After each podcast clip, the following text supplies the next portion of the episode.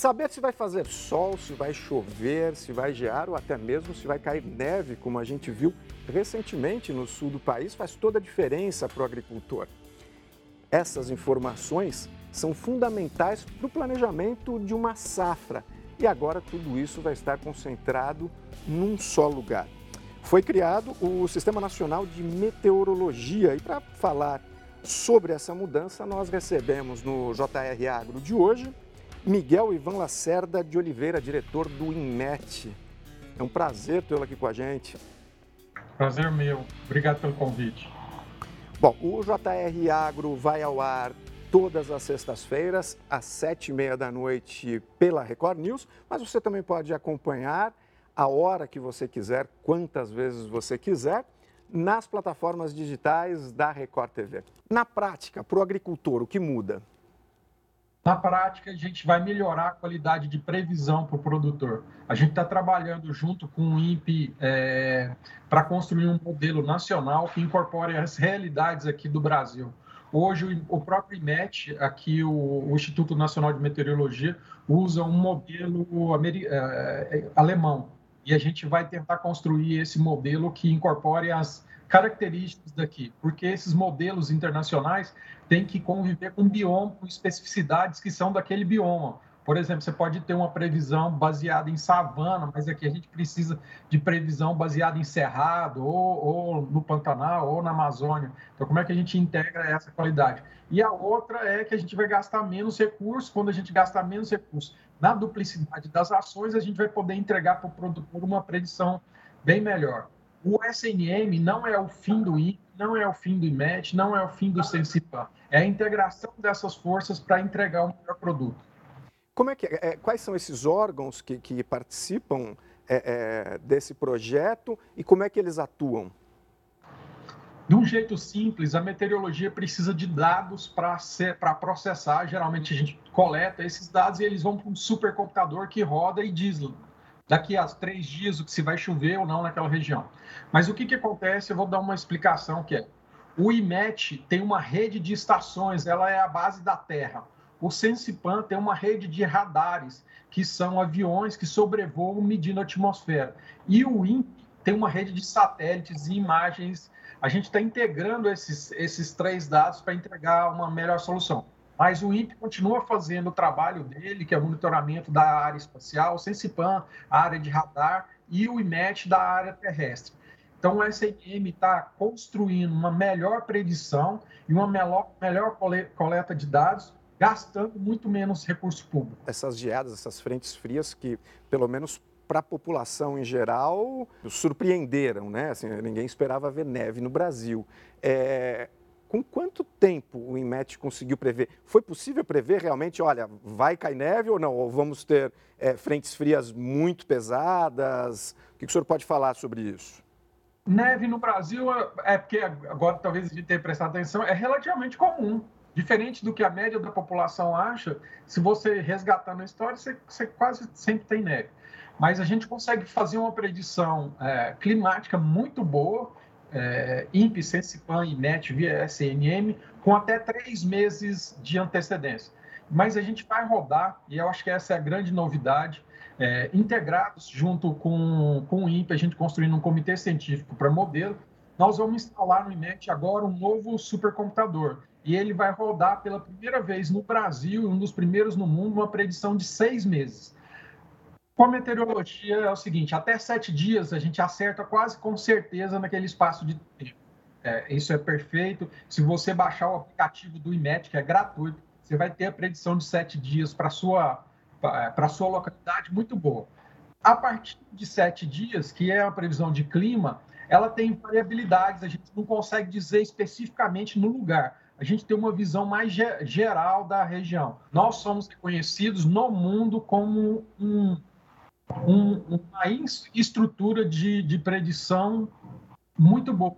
Talvez a gente não perca para ninguém. O, o, Brasil é um dos melhores lugares. O que, a gente, o que falta para a gente é que a população absorva esses dados. Esses dados estão disponíveis. A gente sabia que ia ter geada há muito tempo, mas as pessoas não acompanharam a história.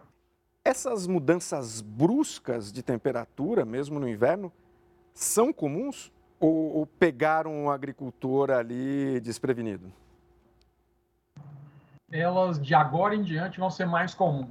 Realmente, o homem teve algum impacto na mudança climática e esses efeitos climáticos mais extremos vão acontecer. Só esse ano a gente viu temperaturas que chegaram a quase 50 graus no Canadá e a gente viu inundações na Alemanha e na China que não tinham precedentes, principalmente no caso da Europa.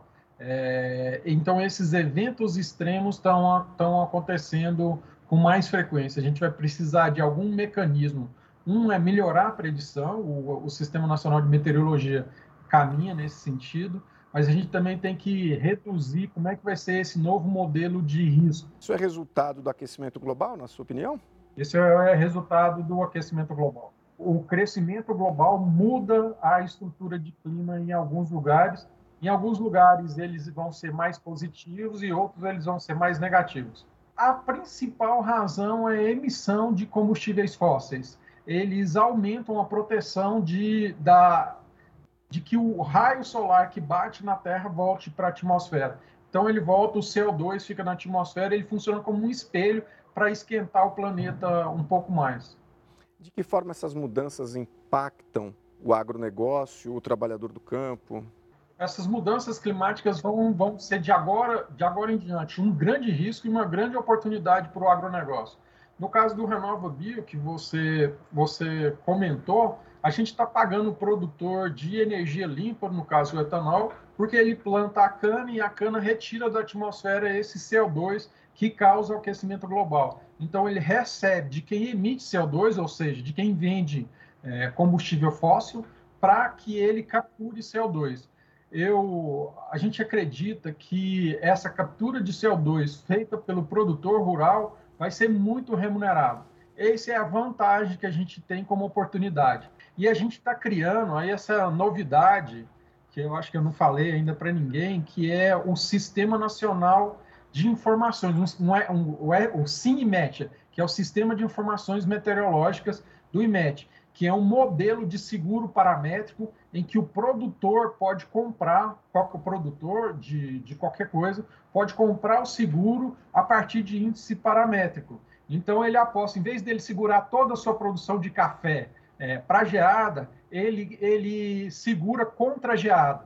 Então, ele contrata com o IMET sendo mediador, a gente mede os dados, faz, e a seguradora segura aqueles dias de geada ou de não geada. A mesma coisa que quando ele quiser plantar, ele vai poder comprar dias de sol, ou vai, quando ele estiver colhendo, vai comprar dias de chuva. E aí o IMET, como órgão público, fica o mediador. E nesse caso, você não precisa de, de fazer é, vistoria e nem depois de, de, de confirmar o sinistro. Todo o sinistro é feito pelo sistema. Isso vai reduzir o custo para o produtor contratar seguro, isso no mundo chama seguro paramétrico, Vai ser a primeira vez que a gente vai fazer isso mediado com dado meteorológico pelo IMET e, e entra no grupo de reduzir riscos para o produtor. Disponibilidade a partir de quando, Miguel? O CIMET já está disponível nas seguradoras que já têm acordo com o IMET. São quatro ou cinco seguradoras que fizeram um acordo de cooperação. O IMET não cobra nada para fazer isso para seguradoras. O nosso propósito é reduzir risco para o produtor rural. Como é que funciona esse acesso? Como é que o, o, produtor tem acesso a isso? Ele entra em contato com a seguradora e fala: Cara, eu não quero segurar toda a minha plantação, eu quero segurar tantos dias de sol ou tantos dias de chuva, eu quero segurar que caia menos raio aqui, eu quero segurar contra geada. Aí ele contrata aquele caso específico. Você tem ideia do que muda em relação a valores com, com esse seguro paramétrico em relação ao seguro convencional? Ah, é muito mais barato. O seguro, o seguro para o produtor do paramétrico é custo ínfimo, até porque o governo federal também aprovou ano passado o subsídio desse modelo de seguro paramétrico. Então, imagina que você não tem uma contratação necessária para fazer o um mediador. Quem fala que choveu ou não choveu é o Instituto Nacional de Meteorologia.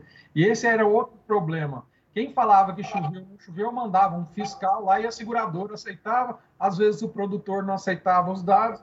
Então, quem media isso é um órgão isento, que é o órgão de um órgão de governo, é o Instituto Nacional de Meteorologia. E todos os dados de chuva, climáticos estão abertos para o público lá. A gente só fala, ó, pode pagar o sinistro nisso, que choveu menos do que seu apólice, ou não precisa pagar porque choveu dentro do que, é, do que não causou prejuízo para a lavoura. Só para vocês saberem, o Miguel, ele é economista, tem mestrado em agronegócios e doutorado em bioenergia. Dá para entender quais são os anseios do agronegócio, né, Miguel? Assim, eu sou funcionário concursado também da Embrapa, então eu vivo no meio rural, Romeu. E sou também produtor rural. Eu tenho um conjunto de, de fazendas que são herdadas, claro, do meu, pai, do meu pai, mas a gente constituiu com meus irmãos uma empresa agrícola em que, lá no meu caso, eu crio só boi. Mas conheço sim a área rural, cresci nesse meio rural.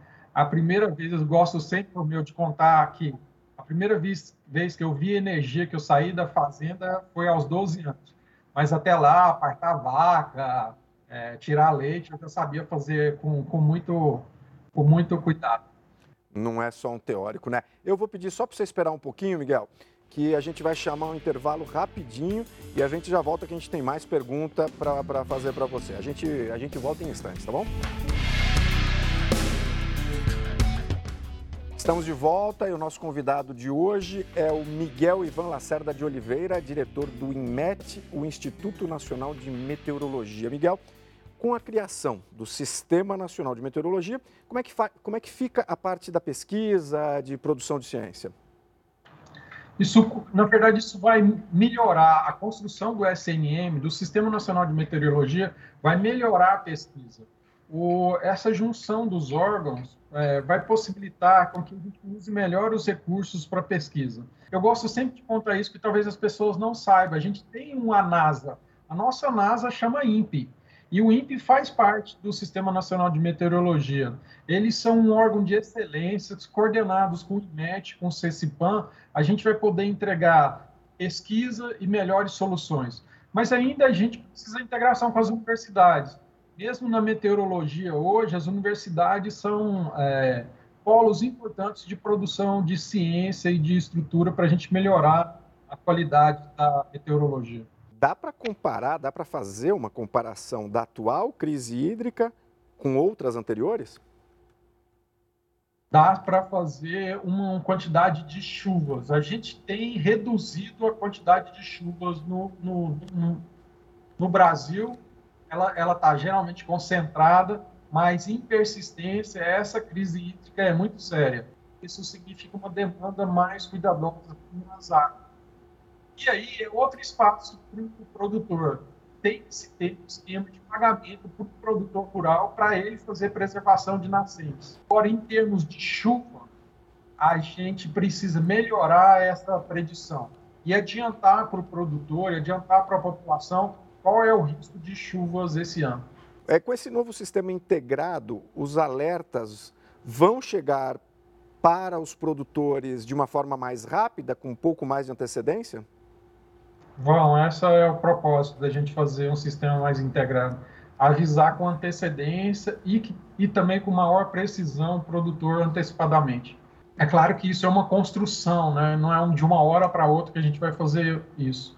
Mas é, hoje já se pode contar, você pode baixar o aplicativo do IMET, é gratuito, e ter a informação até sete dias na sua região é, uma predição muito boa. A gente precisa fazer essa integração para ter recurso, por exemplo, para recuperar as estações, algumas delas que a gente perdeu o ano passado por causa da pandemia. Então, para essas estações, eu preciso enviar técnicos que são é, especializados e porque a gente teve a pandemia, muitos desses técnicos do IMET eram de idades avançadas e não, não, não poderiam correr o risco. Isso impactou na, é, na manutenção das estações. Mas o Ministério da Agricultura está fazendo um aporte financeiro no IMET agora para a gente é, recuperar todas essas estações e melhorar a predição dentro da construção do Sistema Nacional de Meteorologia. Dá para ter uma noção assim, de melhorar em quanto? Com quanto tempo mais de antecedência isso vai chegar para o agricultor? A gente vai mudar a modelagem climática de três meses para seis meses. Nós vamos ser um dos três países no mundo que faz isso.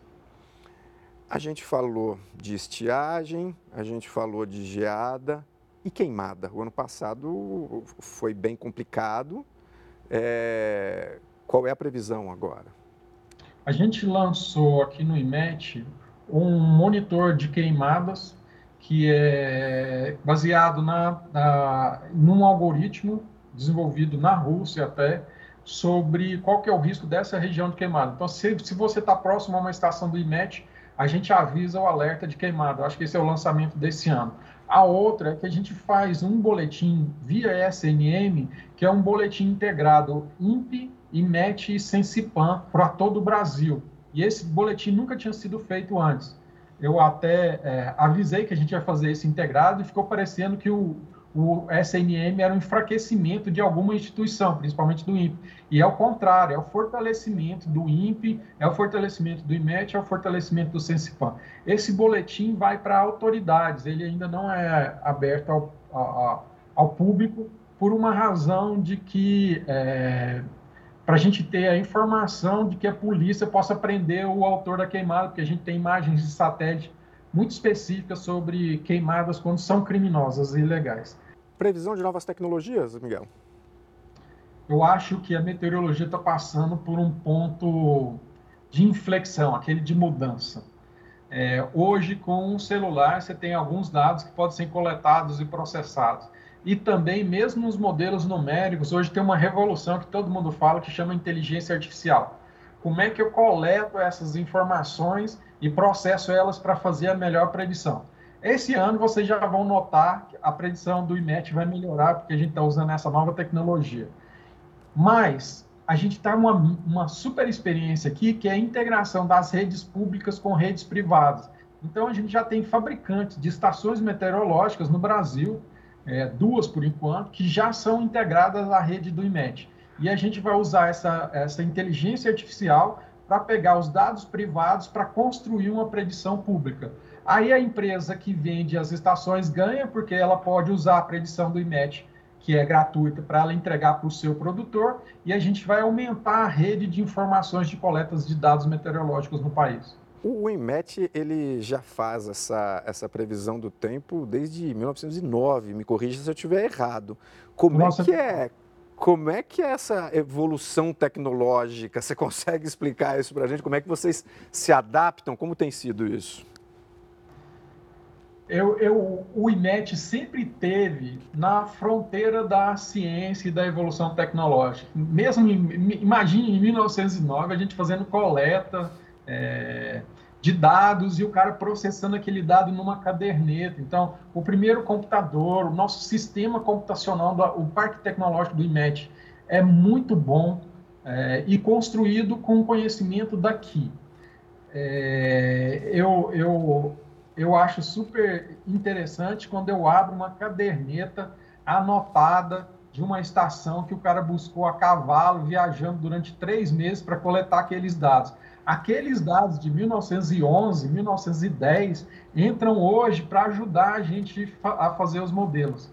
Então, é, o IMET sempre teve na vanguarda tecnológica da meteorologia no país e vai continuar sendo é, por muitos anos ainda. A evolução é constante.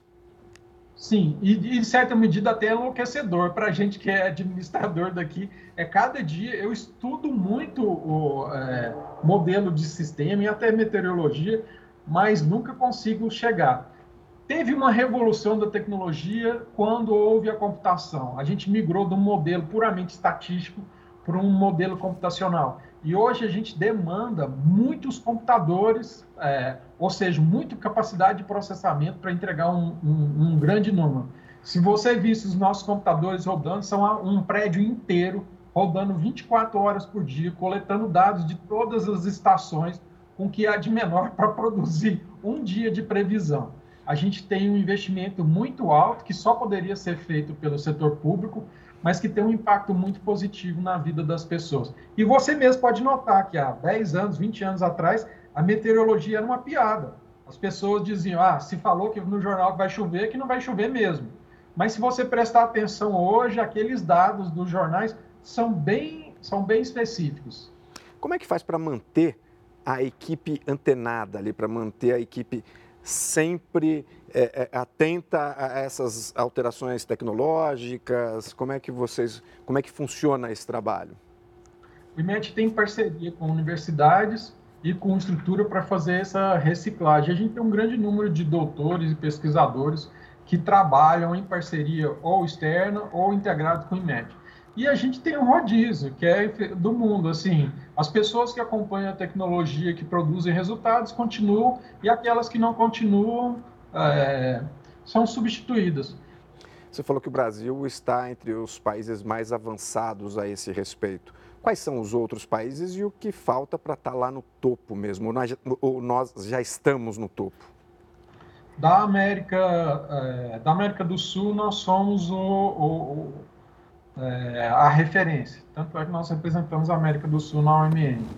Agora, um modelo que a gente precisa entender, e aí avançando, mesmo não sendo país, é o modelo europeu e o modelo americano. Os americanos, porque investiram muito na ciência, eles têm grandes impactos de tornado, tornados durante décadas. Então, eles trataram a meteorologia com todo cuidado. Então, a meteorologia nos Estados Unidos é desde Benjamin Franklin.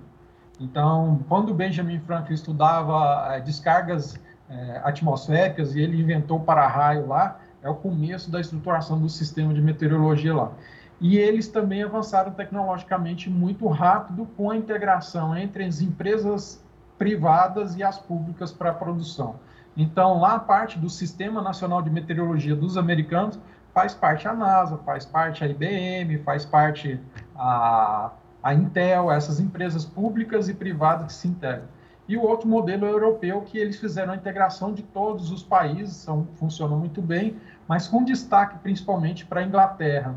A Inglaterra tem no histórico deles dados registrados de 1500, a gente tem de 1912, eles têm de 1500, 1600 cadernetas anotadas sobre dados meteorológicos porque também impactava muito eles. E é famoso a, a conversa do chá inglês é se amanhã vai chover ou se não vai chover.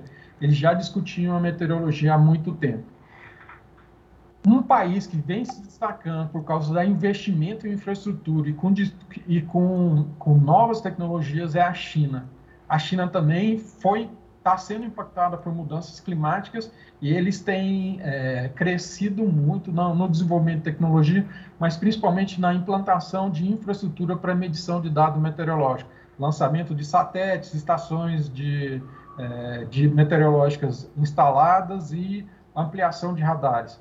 O Brasil é, meio que patinou com essa desintegração. Imagine um lugar em que vários órgãos faziam a mesma coisa compravam a mesma coisa. É, tem muitos casos que você tem estações no Brasil, uma do lado do outro, uma de um órgão e outra de, de outro órgão, em que eles não conversavam. Essa é a ideia do SNM, integrar todos esses esforços para a gente produzir essa, essa integração. Mas em termos de científicos e computacionais, o Brasil na América do Sul não perde para ninguém e a gente é, tateia esses grandes países é, para a predição. Mas o modelo que a gente vai usar para a predição de seis meses, nós vamos ser um dos poucos no mundo que vai fazer essa experiência. Você tem algum recado aí para o pessoal do agronegócio? O principal é o recado para o agronegócio. Prestem atenção na meteorologia. Ele vai ser fator cada vez mais decisor para o produtor rural. Valorizem os meteorologistas que estão nas suas cidades. Empresas e cooperativas precisarão de meteorologistas para fazer análises específicas. Um dado meteorológico muda totalmente uma, uma estrutura de produção. Bom, nós conversamos hoje com o Miguel Ivan, do INMET, o Instituto Nacional de Meteorologia. Miguel, muito obrigado pelo seu tempo, foi uma honra estar aqui com você. Eu que te agradeço, muito obrigado. O JR Agro vai ao ar todas as sextas-feiras, às sete e meia da noite, pela Record News, mas você também pode acompanhar nas plataformas digitais da Record TV. Muito obrigado e até o próximo programa.